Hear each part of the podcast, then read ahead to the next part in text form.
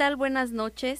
Es un gusto, es un placer como eh, cada lunes, cada tercer lunes del mes, estar aquí con ustedes para tener eh, una mm, sesión más de nuestro programa La Voz del Amor.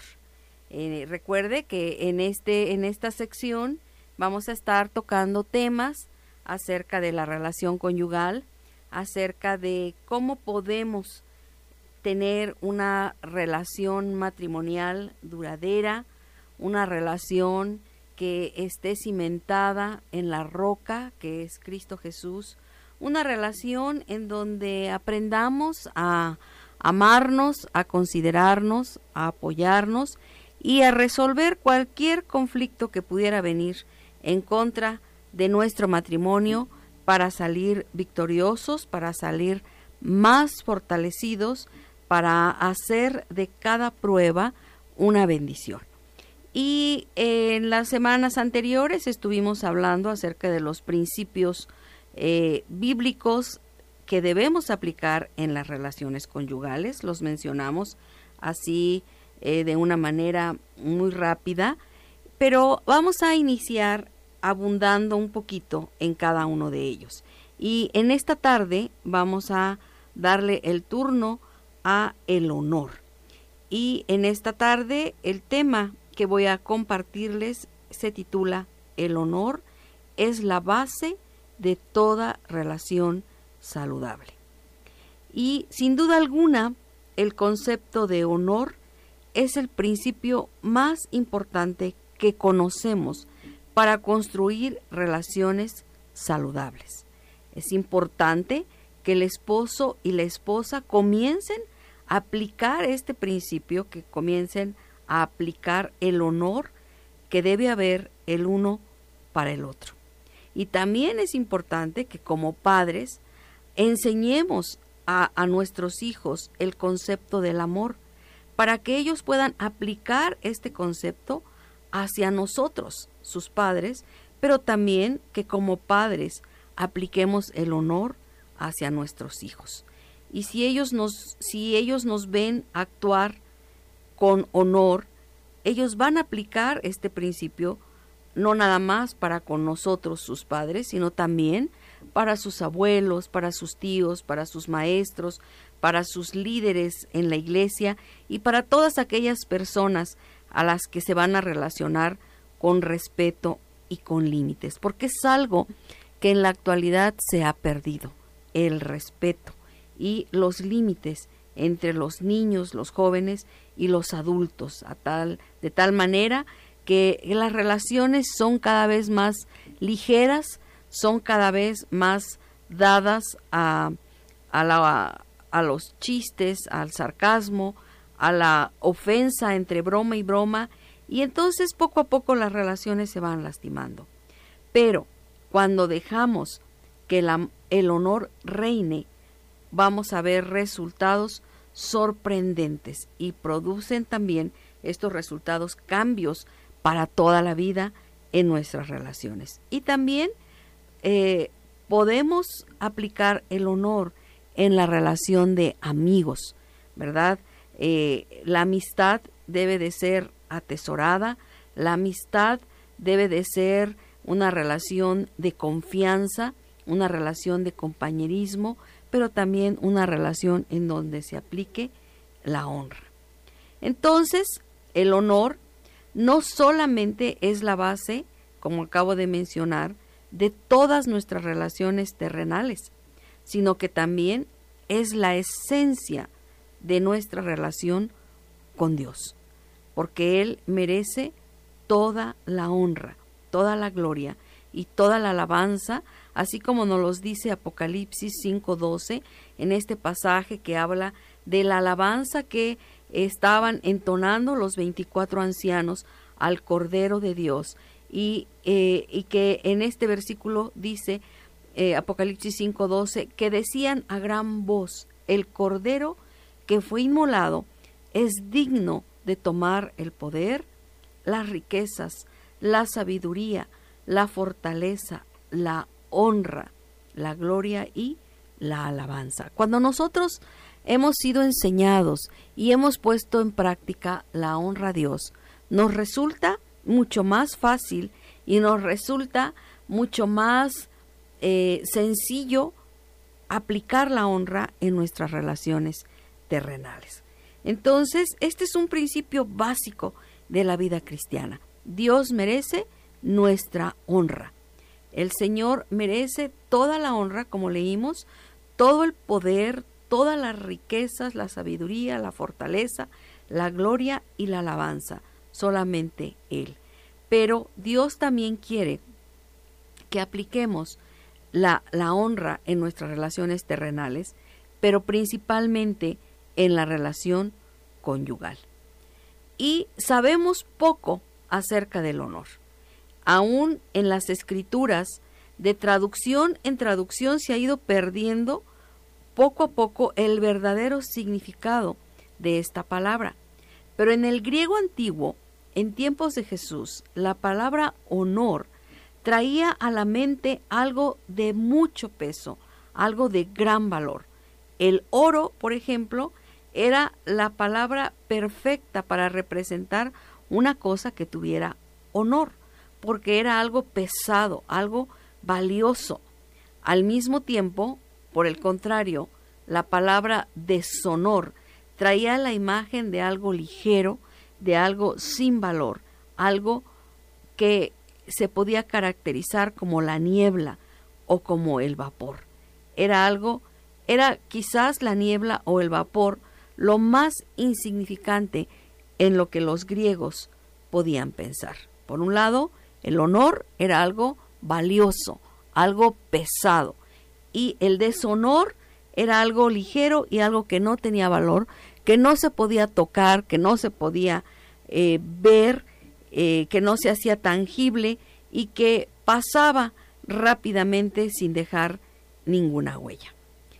Ahora, cuando honramos a una persona en particular, y en este caso me, estoy refiriendo a la relación conyugal, estamos diciendo que en efecto lo que esa persona es y lo que dice tiene mucho peso para nosotros, que a nuestros ojos tiene un profundo valor. Y exactamente lo contrario sucede cuando deshonramos a la persona.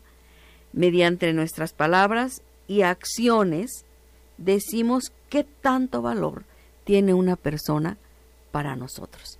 Y a veces es muy común ver en una relación de pareja, en una relación matrimonial, que el esposo o la esposa le hacen más caso a cualquier otra persona que a su propio cónyuge. Que lo que todos los demás dicen puede ser eh, la mamá del cónyuge o un hermano o el jefe o el pastor, cualquier persona, lo que dice tiene mayor valor y tiene mayor peso y es más importante que lo que el cónyuge puede decir, que la opinión que el cónyuge pueda tener o le pueda merecer en cierta situación o circunstancia.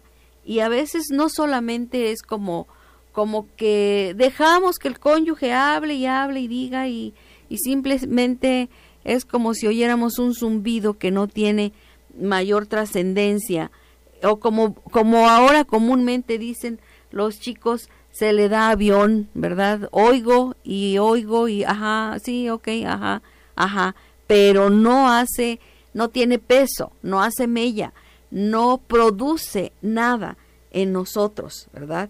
A veces ni siquiera se permite, el, el, cónyuge le da la oportunidad a su cónyuge de eh, expresar su opinión, de decir qué piensa acerca de cierta situación o de cierta decisión simplemente no, no le da cabida a esa opinión, no da lugar a esa sugerencia o a lo que tenga que decir o a lo que tenga que aportar. Y eso es un acto de deshonra. Y no es algo que pasa desapercibido. Yo creo que todos como cónyuges sabemos en qué momento nos están dando avión. Y todos sabemos en qué momento están haciendo un lado nuestra opinión. Es muy fácil. ¿Qué pasa si viene mi esposo y me pregunta, ¿de qué color quieres que pinte la pared? Y yo le digo, verde. Bueno, y él viene y la pinta roja. O sea, es obvio que no, no hizo caso de mi opinión y que no tuvo ningún peso lo que yo dije, ¿verdad? Pero pudiera haber un cónyuge que ni siquiera va a preguntar. Simplemente dice, voy a pintar y trae el color que quiere y lo pinta.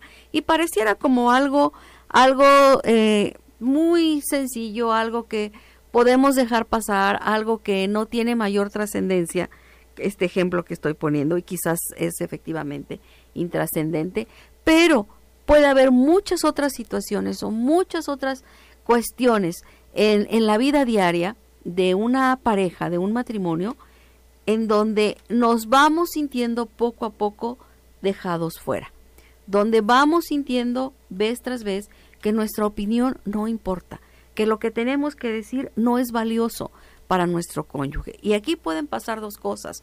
O el cónyuge que al cual no es tomado en cuenta se, se acostumbra y se resigna, simplemente llega a un punto donde dice no vale la pena ni siquiera opinar porque es como si yo no existiera aquí. No quiere decir que no le, no le afecte, pero puede tomar esa actitud. O puede ser que eh, todos esos de pequeños o grandes detalles se vayan convirtiendo en el día a día en una eh, como en una presión que puede tender a estallar como una olla, como una olla de cocinar, una olla de presión, ¿verdad? Que, que cuando explota puede hacer mucho daño. Y quizás en este punto sería muy interesante que ustedes, si me están escuchando, si hay cónyuges que, que están juntos o a lo mejor está cada uno por su lado, pero está escuchando esta plática, sería interesante que se preguntaran, ¿qué valor le estoy dando a mi cónyuge en mi vida? ¿Le honro con mis palabras y con mis acciones? ¿Qué lugar ocupa él o ella en mis prioridades? ¿Lo que hace y dice es de peso para mí? ¿Por qué no te haces esta pregunta? ¿Verdad? Y no se trata aquí de, de hacernos o sentirnos las víctimas, se trata de hacer un análisis, de hacer un autoanálisis. ¿Qué valor le estoy dando a mi cónyuge en mi vida? ¿Le honro con mis palabras y con mis acciones? ¿Qué lugar ocupa en mis prioridades? ¿Está hasta arriba de mis prioridades o, o, hay algo que es más importante que él o que ella? ¿Lo que hace y dice es de peso para mí o simplemente es como una niebla o como un vapor que pasa y no le doy la verdadera importancia o la importancia que debe de tener para que tengamos una relación saludable. Vamos a ir a un breve corte y regresamos para ver formas específicas para aplicar el concepto de honor a la relación matrimonial.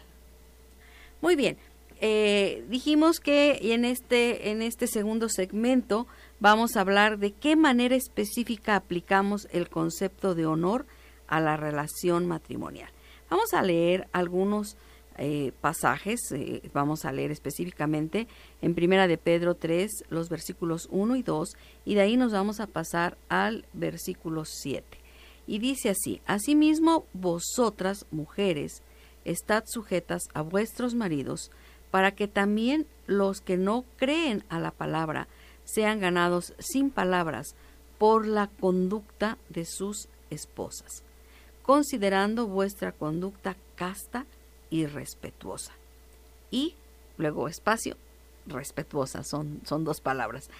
Y, y, y en 1 Pedro 3.7 dice, vosotros maridos igualmente, vivid con ellas sabiamente, dando honor a la mujer como a vaso más frágil y como a coherederas de la gracia de la vida, para que vuestras oraciones no tengan estorbo.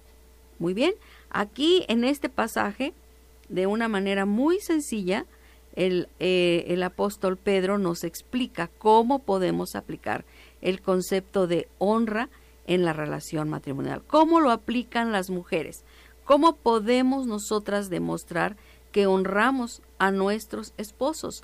Y aquí el apóstol dice, estando sujetas a nuestros maridos. Y a lo mejor ahí pudiéramos entrar en una controversia porque siempre la palabra estar sujeta da la idea de que nos tienen amarradas con un lazo ahí, pegadas a ellos, ¿verdad? Y que eso es estar sujetas. Y eh, también habla de que nuestra conducta debe ser casta y respetuosa. Bueno, en esta última palabra se encierra el honor. Nosotras como mujeres podemos demostrar eh, la honra a nuestro marido siendo respetuosas de ellos, respetándoles, ¿verdad? La palabra estad sujetas significa eso, debemos, les debemos respeto, porque además es algo a lo que nos comprometemos cuando nos casamos. Es uno de los votos que hacemos, prometemos respetarlos, ¿verdad? Y reconocerlos como nuestra cabeza, como nuestra autoridad, como nuestra cobertura. Y a lo mejor habrá alguien por ahí que me esté escuchando y diga, eso es totalmente antiguo, es obsoleto, eso ya no aplica, ahora ha habido liberación femenina, ahora hay este muchos colectivos que, que pelean por los derechos de las mujeres y ya no vamos a estar agachadas nunca más y el marido no nos va a poner un pie en el cuello. No se trata de eso, se trata de un orden. Dios es un Dios de orden y Dios ha establecido ese orden en su palabra.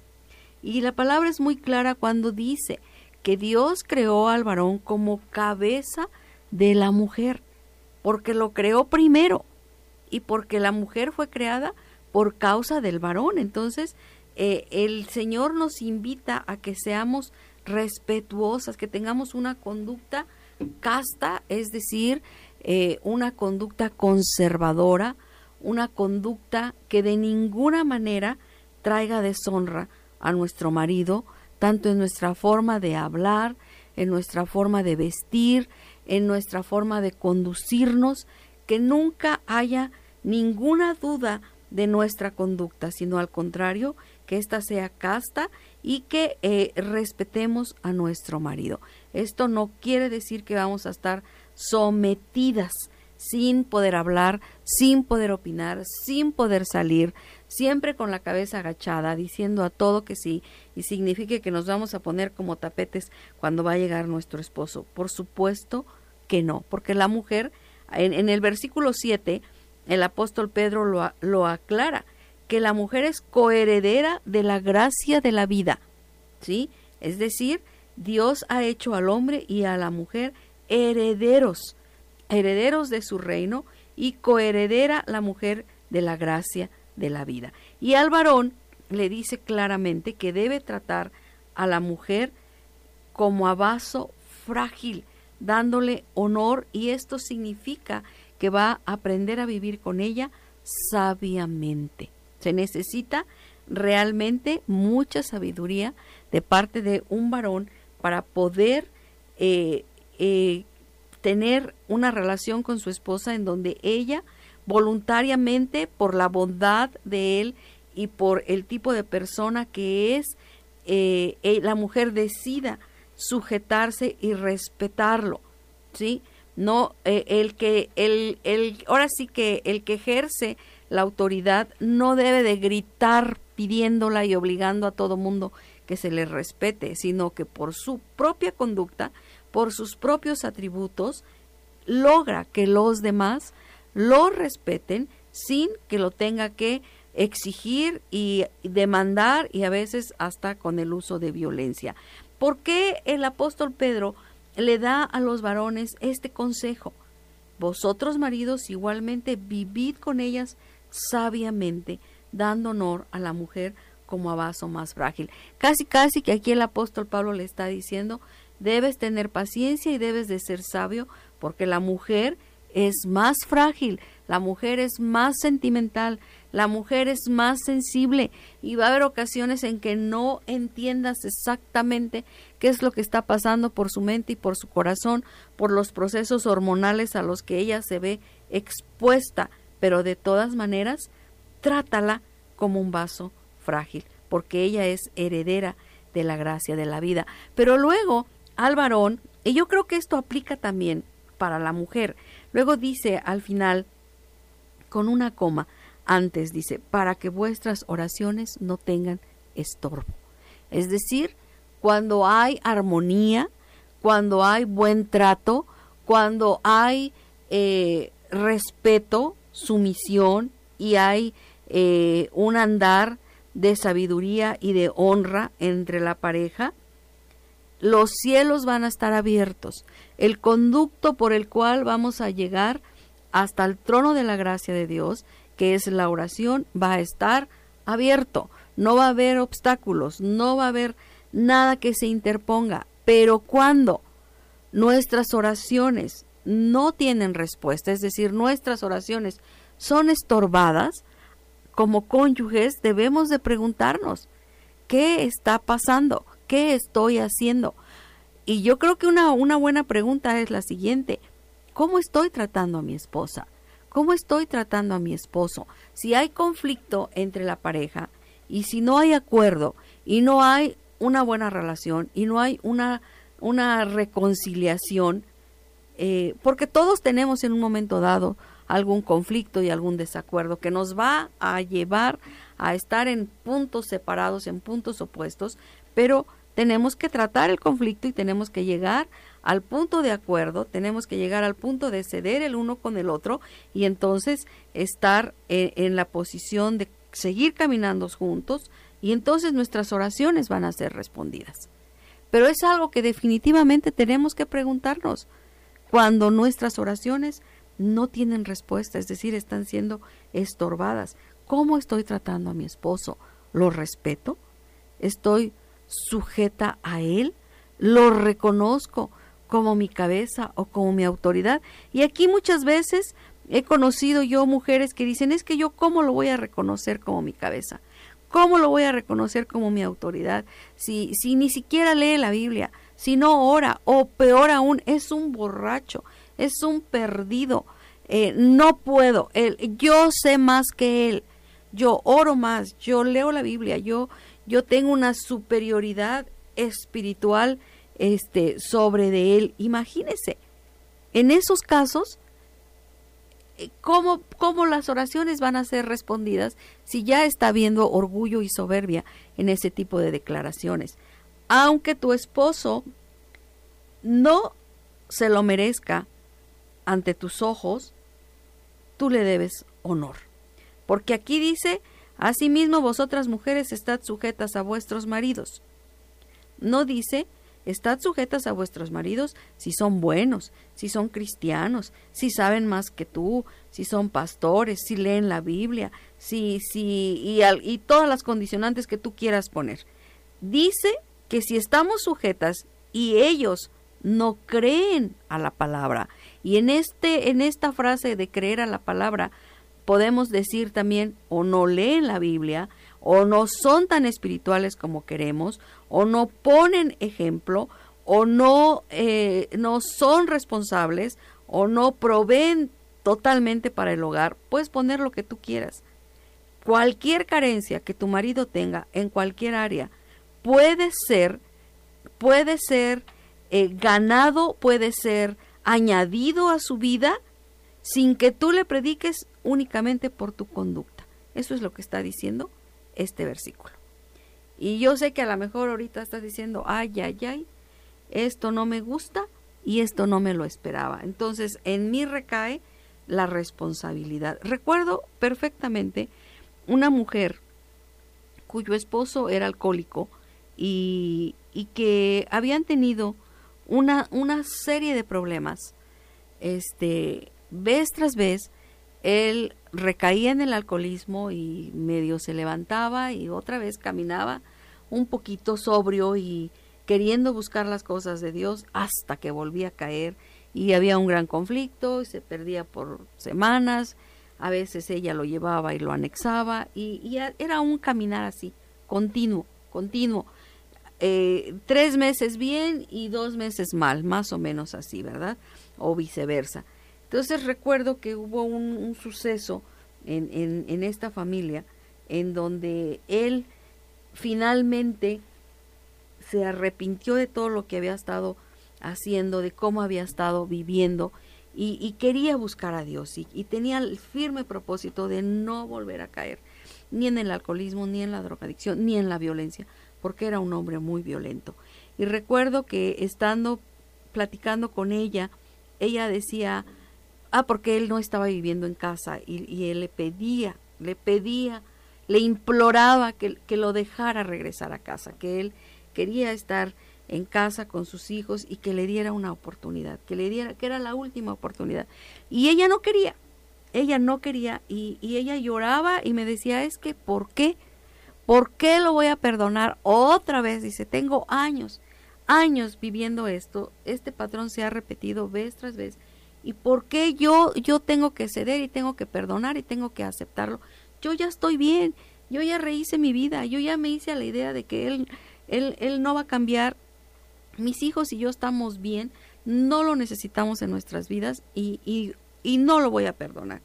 Y, y, yo, le, yo le rogaba y le decía, no, mira, por favor, piensa en esto y piensa en lo otro y, y tú como mujer cristiana tienes que dar el ejemplo y tienes que ganártelo. Le repetía yo esta, este versículo y me decía, no, no, ¿por qué? ¿Por qué soy yo siempre la que tiene que perdonar? Siempre la que tiene que ceder. Bueno, pues eh, eh, habíamos varios ahí, le echamos montón y, y la convencimos de que lo recibiera en casa y de que lo perdonara. Obviamente hablamos con este hombre, lo ministramos, oramos por él y él prometió no volver a, a, ese patrón de vida de alcoholismo y de tantas cosas. Y, y yo quiero decirles hoy con, con, mucha satisfacción y con mucho gozo que de esto tiene más de 15 años y el hombre no ha vuelto a caer. Y, y, y quizás esa era la, la, la, vio tan cerca de perder a su familia que, y, y seguramente Dios hizo una obra en él tan completa que ha permanecido firme por más de 15 años hasta ahorita. Y yo recuerdo claramente esta mujer que decía, es la última, la última oportunidad que yo le voy a dar. Y yo le decía, pues tienes, tienes que reconocerlo a él como tu marido, como tu cobertura. Y casi se daba de topes en la pared. que es un borracho? Mira cómo está. ¿Cómo va a ser mi cobertura? Bueno, lo que a él le falta, lo que a él le falta por tu conducta, le va a ser añadido, porque eso es lo que dice la palabra de Dios. Y la palabra de Dios es viva y eficaz y no miente.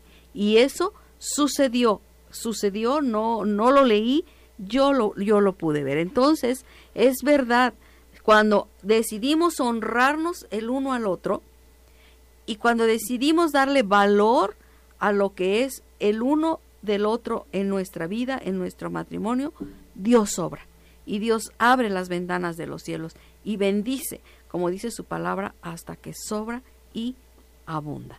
Le voy, les voy a leer una cita más que se encuentra en Romanos 12:10, donde dice, amaos los unos a los otros con amor fraternal y en cuanto a honra, prefiriéndoos los unos a los otros.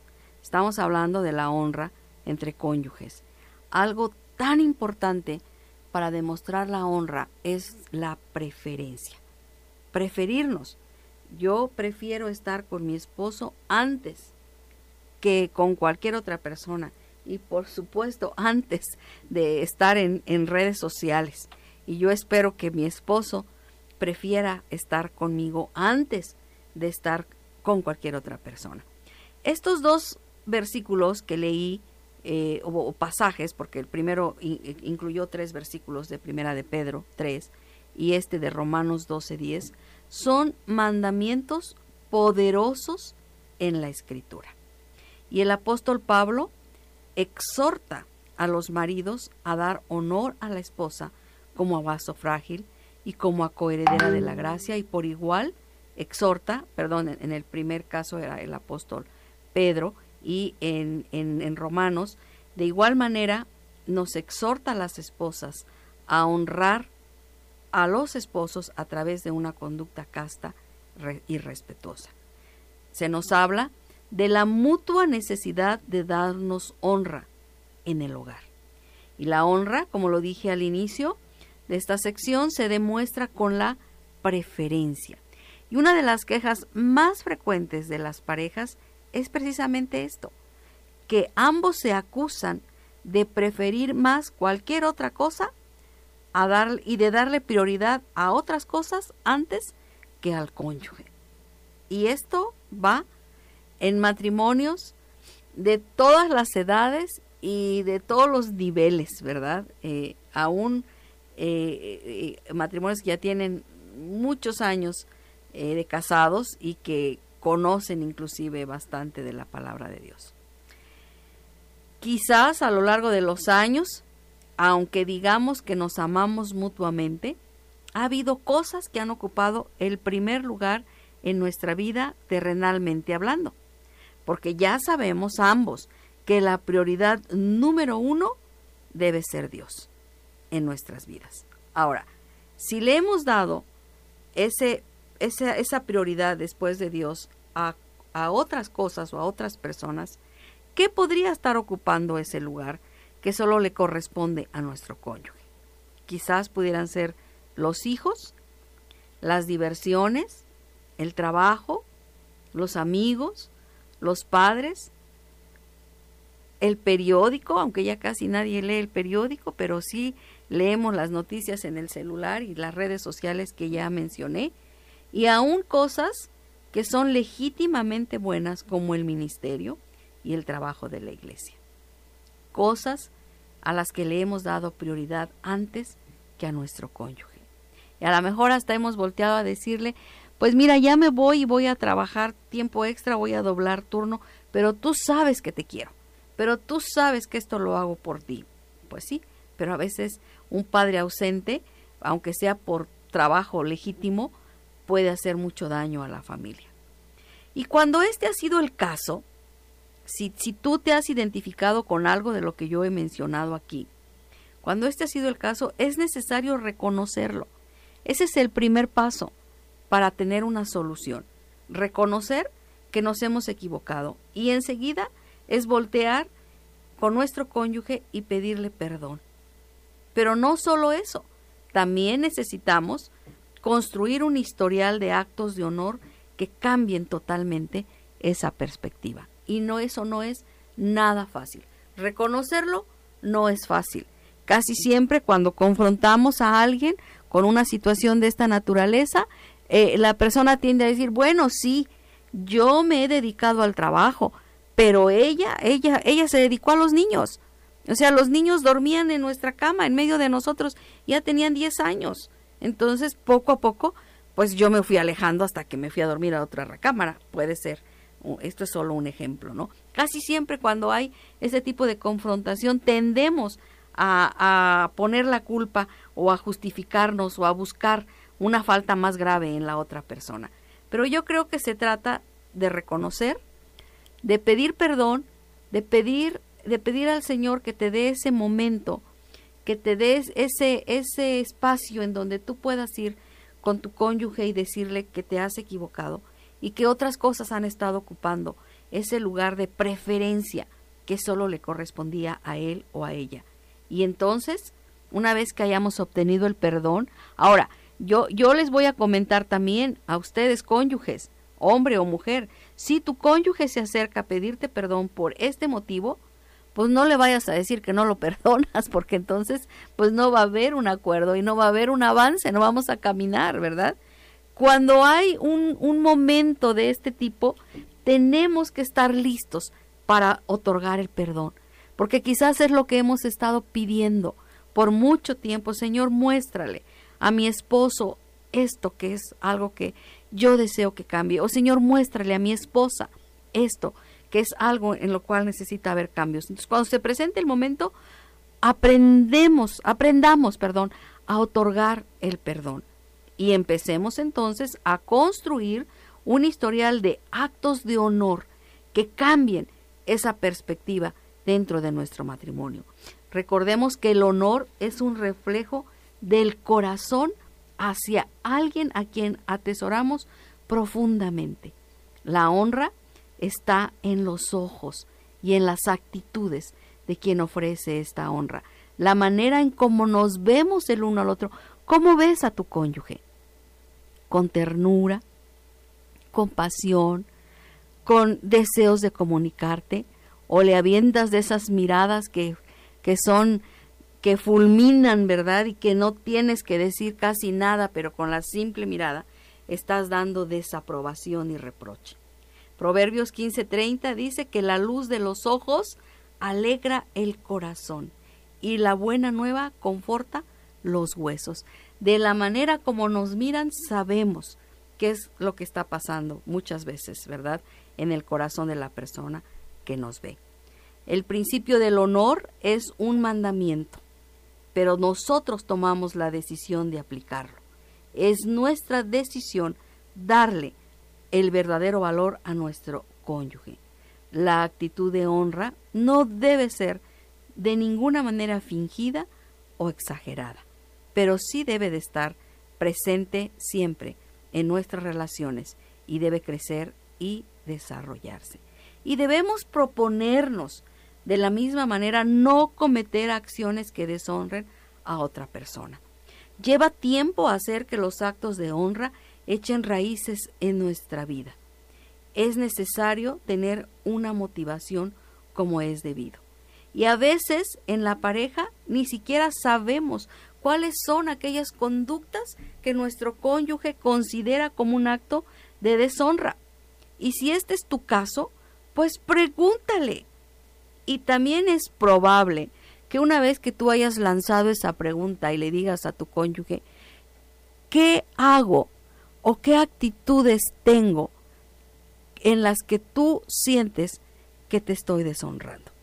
Y quizás, quizás hasta se van a sorprender de las respuestas, porque es muy probable que algunos malos hábitos que para nosotros pueden ser insignificantes y que ni siquiera eh, son eh, los percibimos para nuestro cónyuge pueden ser insoportables. Y obviamente esto también aplica a los hijos, ¿verdad? Es una conversación que merecemos tener con nuestros hijos. Entonces, preguntémosle, preguntémosle. Ahora, voy a concluir eh, este tema con estos puntos que eh, yo le he, puesto, los 10 actos más comunes que pueden traer deshonra a alguien en nuestro hogar, especialmente al cónyuge. Voy a, voy a concluir ya este, con esto.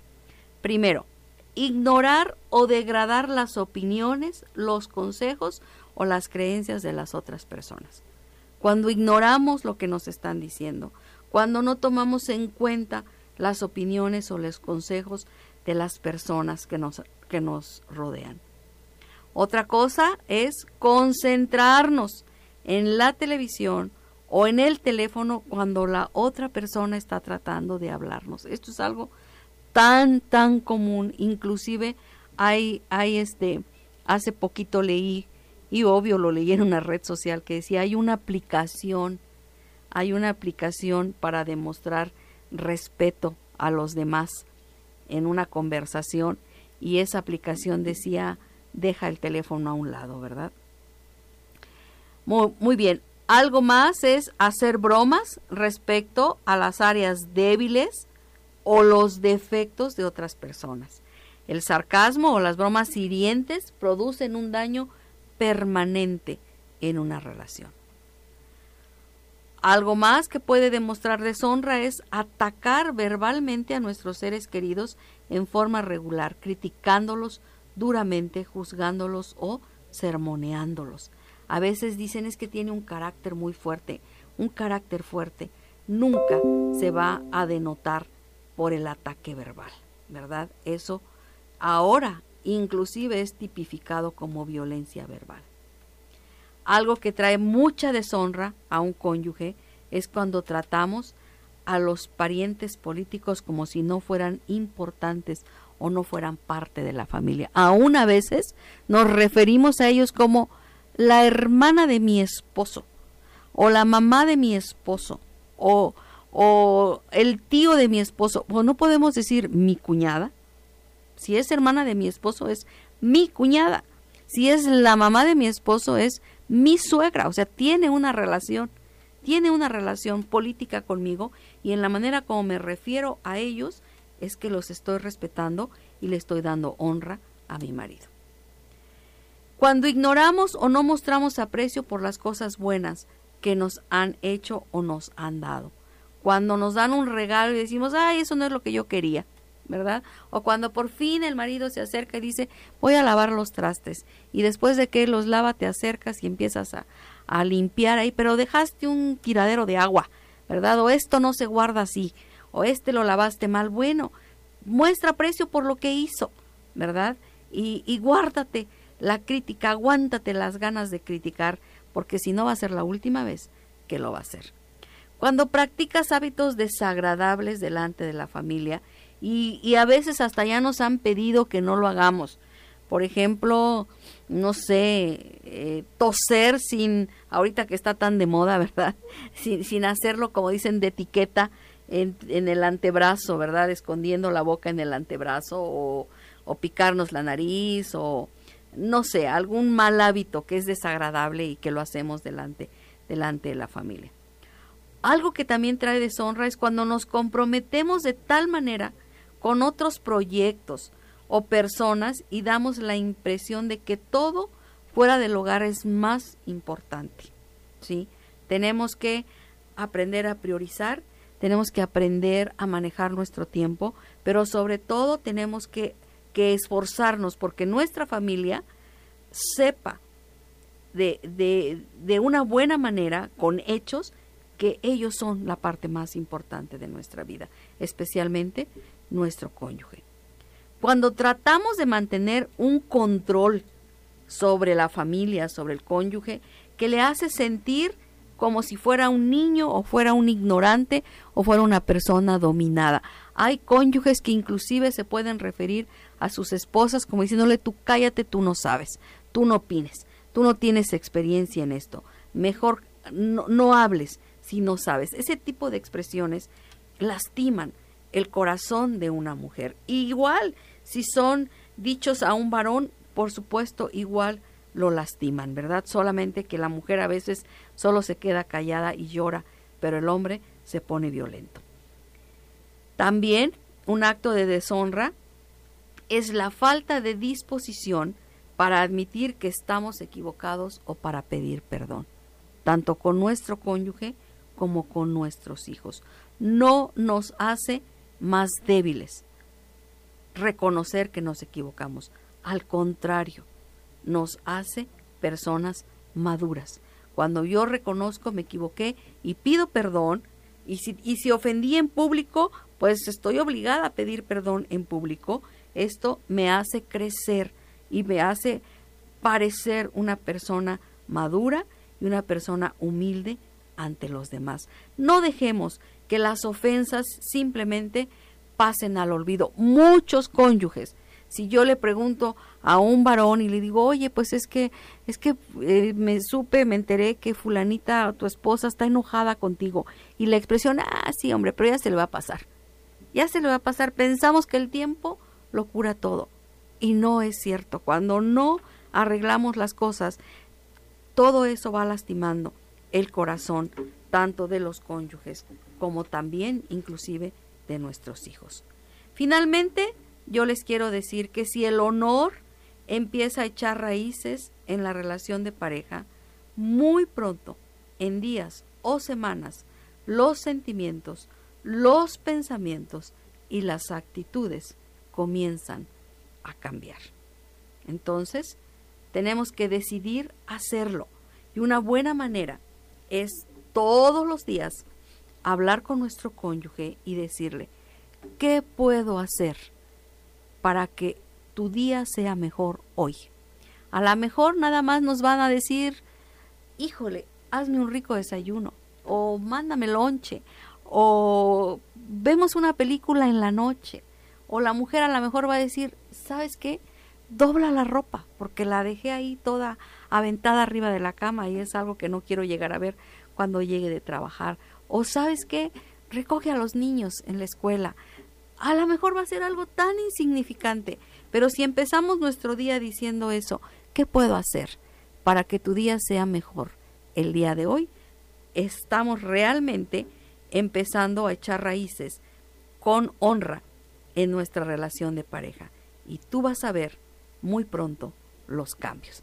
Fue un honor, como siempre, estar en esta sección de La Voz del Amor. Yo soy su amiga Lulú Martínez y nos vemos dentro de 15 días. Dios les bendiga.